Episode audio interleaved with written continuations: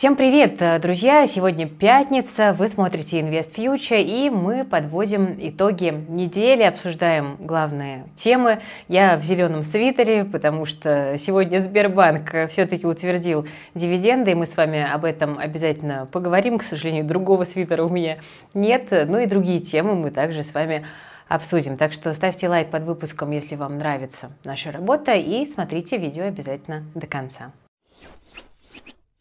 Bye. Итак, друзья, сегодня инвесторам Сбербанка пришлось изрядно понервничать. С утра прошла презентация результатов компании для собрания акционеров, и все как бы прошло прекрасно, но трансляция закончилась, а про утверждение дивидендов не было сказано ни слова. Вот как будто бы вообще такого вопроса на повестке и не стояло. Инвесторы, конечно, запереживали, и акции резко повалились вниз. В моменте они теряли аж 2%, но рынки довольно быстро пришли в чувство и начали откупать. Ну, дело в том, что мало кто всерьез верил в то, что Сбер пойдет по пути Газпрома, мы уже видели, как это бывает, да, и не согласует выплату дивидендов на ГОСа. Ну и в итоге через пару часов уже Силуанов всех успокоил и заявил, что дивиденды согласованы. Давайте вводные данные. Значит, это рекордные дивиденды за 2022 год. На них будет направлено 565 миллиардов рублей, 25 рублей на акцию. Половину суммы получит государство. Реестр э, для получения дивидендов будет закрыт 11 мая. И по текущим котировкам дивдоходность порядка 10,5%. На дивиденды Сбер направит почти вдвое больше, чем прибыль по РСБУ за прошлый год – 300 миллиардов рублей. И это связано с тем, что Сбер не платил дивиденды за 2021 год. Да, тогда рекордная прибыль 1,25 триллиона осталась нераспределенной. По итогам 2020 года а, банк на дивиденды больше 50% а, чистой прибыли по МСФО направил 18,7 рублей на одну акцию. Что еще интересного сегодня говорил Греф? Наверное, самое главное из заявлений Германа Оскаровича это то, что он допустил обновление в будущем рекорда по дивидендам, установленного в этом году. Хотя вот выплата в этом году, она уже на 35% выше прошлого рекорда. Цитата. «Допускаю, может быть не в процентном отношении, что мы будем платить 200% от нашей чистой прибыли, это, конечно, невозможно, а по суммам, я думаю, это вполне вероятно», заявил Греф. Также он сообщил, что Сбер собирается воспользоваться возможностью и досрочно уплатить разовый налог на сверхприбыль за 2021-2022 годы. По его оценке выплата составит около 10 миллиардов рублей, но для Сбера на самом деле эта цифра смешная. Если поделить мартовскую прибыль на 31 календарный день, то эту сумму банк зарабатывал меньше, чем за один день. Греф подчеркнул, что если законопроект будет в таком виде принят, в котором он сейчас представлен, то банк обязательно воспользуется возможностью досрочной оплаты, и это поможет уменьшить сумму выплаты. По текущей версии законопроекта сбор вступит в силу с 1 января 2024 года, а базовая ставка составит 10% от прибыли сверх уровня 2018-2019 годов. Но законопроект предусматривает налоговый вычет в размере суммы безвозмездно перечисленных средств в федеральный бюджет в 2023 году.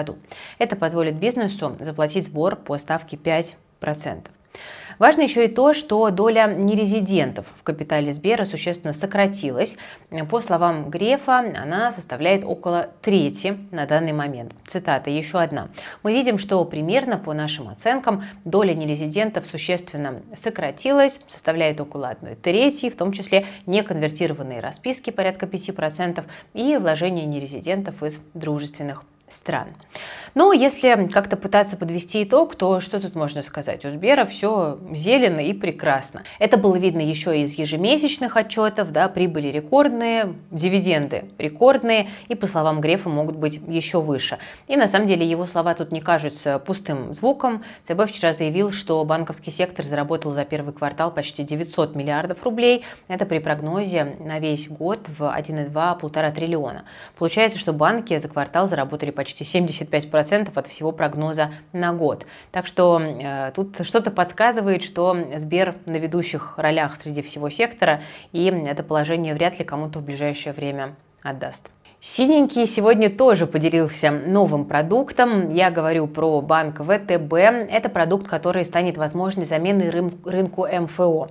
ВТБ тестирует выдачу кредитов на сумму от 5 до 30 тысяч рублей, сообщает пресс-служба. Ставка по таким продуктам будет значительно ниже средней по рынку МФО. Цитата. «За время предварительного тестирования продукта объем кредитов на малые суммы э, превысил 300 миллионов рублей. Банк выдал 20 тысяч займов, средний чек по которым составил 14 тысяч рублей, говорится в сообщении.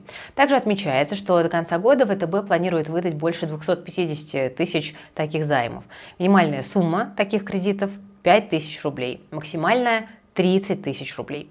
Деньги выдаются на любые цели, срок 11 месяцев. Подать заявку можно только через мобильное приложение ВТБ или интернет-банк. То есть, если у вас нет телефона или компьютера, то вы не воспользуетесь этой услугой. Ну и заемщик должен быть старше 18 и моложе 75 лет. Вот этот продукт позиционируется как альтернатива традиционному микрокредитованию и МФО. Еще одна цитата. Для нас это совершенно новый рынок, поэтому мы решили взять время для тестирования.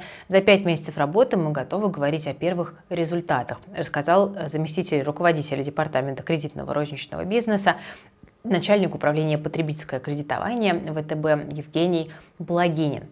Я честно, друзья, вам скажу, я не знакома со ставками, под которые ВТБ эти, скажем так, маленькие кредиты выдает, но если ставки действительно в разы ниже ставок МФО, не очень понятно, как ВТБ перекрывает э, свои риски и какова маржинальность этой истории для банка.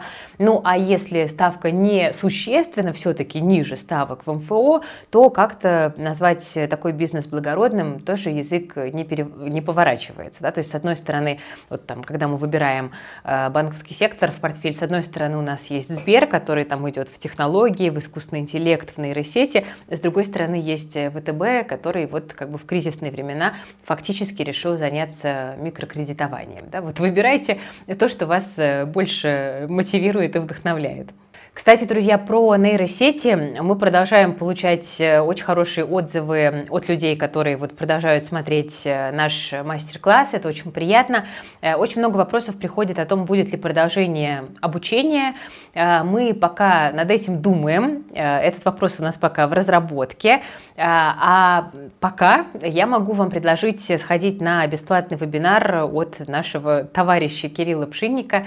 Кирилл как раз-таки был спикером на нашем мастер-классе классе, а сейчас он делает э, бесплатный вебинар, такой вот как бы нишевый. А он посвящен тому, как при помощи нейросетей можно придумать идею для стартапа, ее оформить и сделать полноценную презентацию проекта. В общем, если хотите посмотреть на магию э, нейросетей вживую, то приходите, ссылочку оставлю в описании к этому видео. Технологии летят буквально в космос, а вот самолетам приходится сложнее. По отчету, опубликованному Ассоциацией эксплуатантов воздушного транспорта, российские авиакомпании понесли убытки от продаж в размере 144 миллиардов рублей в 2022 году. По данным ассоциации, расходы компании снизились на 3%, а доходы на 13%.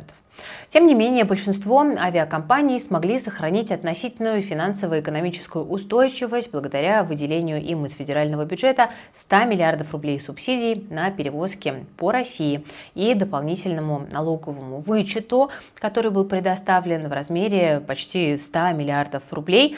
Он был актуален в условиях резкого повышения цен на авиакеросин в 2022 году. Также в отчете говорится, что ассоциация надеется на выделение субсидий из федерального бюджета для компенсации операционных расходов э, российских авиакомпаний при осуществлении внутренних перевозок в условиях санкционного давления со стороны западных стран. Ну, то есть мы видим, что авиаотрасли тяжело, буквально со всех сторон раздаются жалобы, раздаются просьбы о помощи. Э, ну, посмотрим. Возможно, действительно в каком-то объеме они и будут удовлетворены, потому что ситуация достаточно непростая. Э, будем за ней очень внимательно наблюдать. Но в целом нужно быть готовыми как к тому, что может сократиться количество внутренних рейсов, а стоимость этих рейсов может подорожать. Минтранс прогнозировал, что рост цен может составить от 15 до 30 процентов в этом летнем сезоне. Теперь, друзья, немного новостей с рынка труда. Компаниям критически не хватает айтишников. И это проблема. Традиционный дефицит IT-кадров, который наблюдался в последние годы и который обострился в связи с отъездом многих специалистов специалистов за рубеж. В начале 2023 года эта проблема стала вот прям распухать и нарастать. По оценке правительства, спрос на IT-кадры увеличился на 63%. Аналитики отмечают, что срок поиска кандидатов на IT-вакансии увеличился сильнее, чем в среднем по рынку. Ряд игроков уже рассматривают аутсорсинг специалистов из Индии, Израиля и Китая, где это вообще видно. Да? Там еще каких-то 10 лет назад российские айтишники были одними из самых дешевых. Обострилась ситуация после законопроектов Госдумы об электронной рассылке повесток.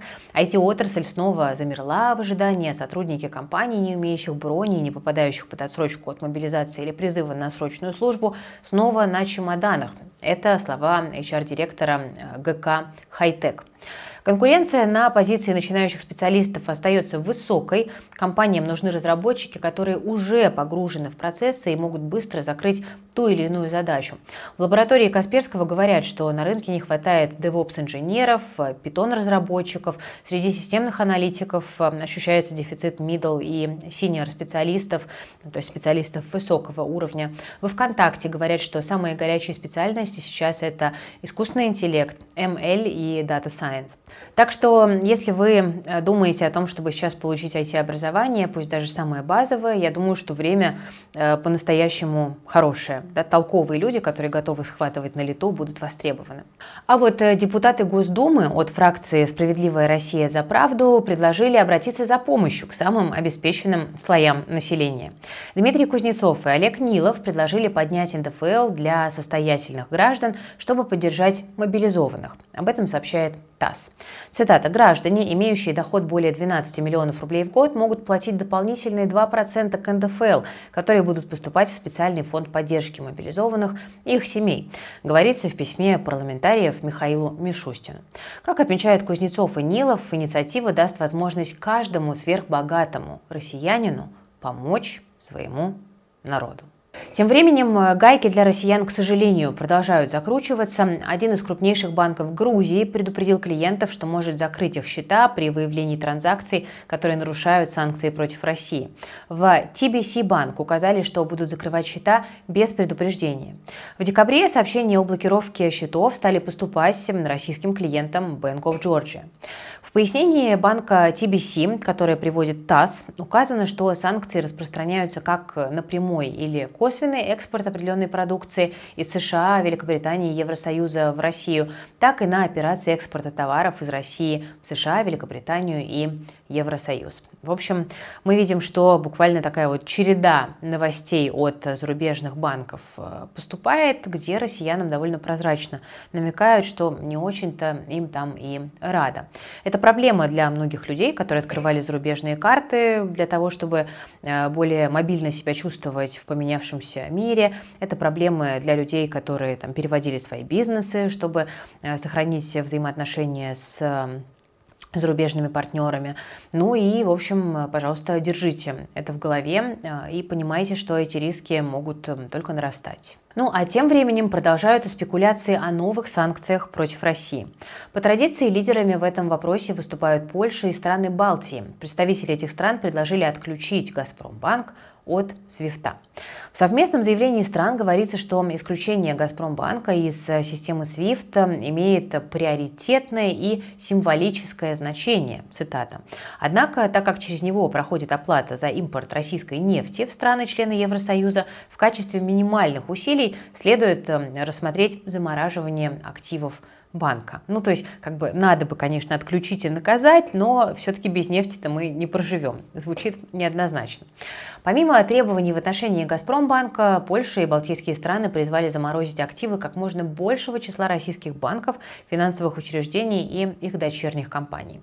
Российский нефтепровод «Дружба» и импорт российских алмазов также были названы приоритетными пунктами в новом пакете антироссийских санкций. Кстати, о новых санкциях мы говорили с вами в нашем вчерашнем новостном выпуске, повторяться не буду, но просто напомню, что новый пакет санкций готовится, а, и, в общем, ждем каких-то подробностей с одной стороны, кажется, что какие-то супер новые санкции придумать сложно, но с другой стороны, мы видим, что инициативы разнообразные появляются. Ну что же, друзья, на этом сегодня у меня все. Спасибо за внимание. С вами была Кира Юхтенко, команда проекта InvestFuture. Мы обсуждали новости из мира экономики и финансов, которые влияют на наш с вами кошелек. Ставьте лайк под видео, пишите комментарии, подписывайтесь на канал. Все полезные ссылочки вы найдете в описании к этому видео. Хороших выходных, берегите себя, своих близких и свои деньги. Всем пока!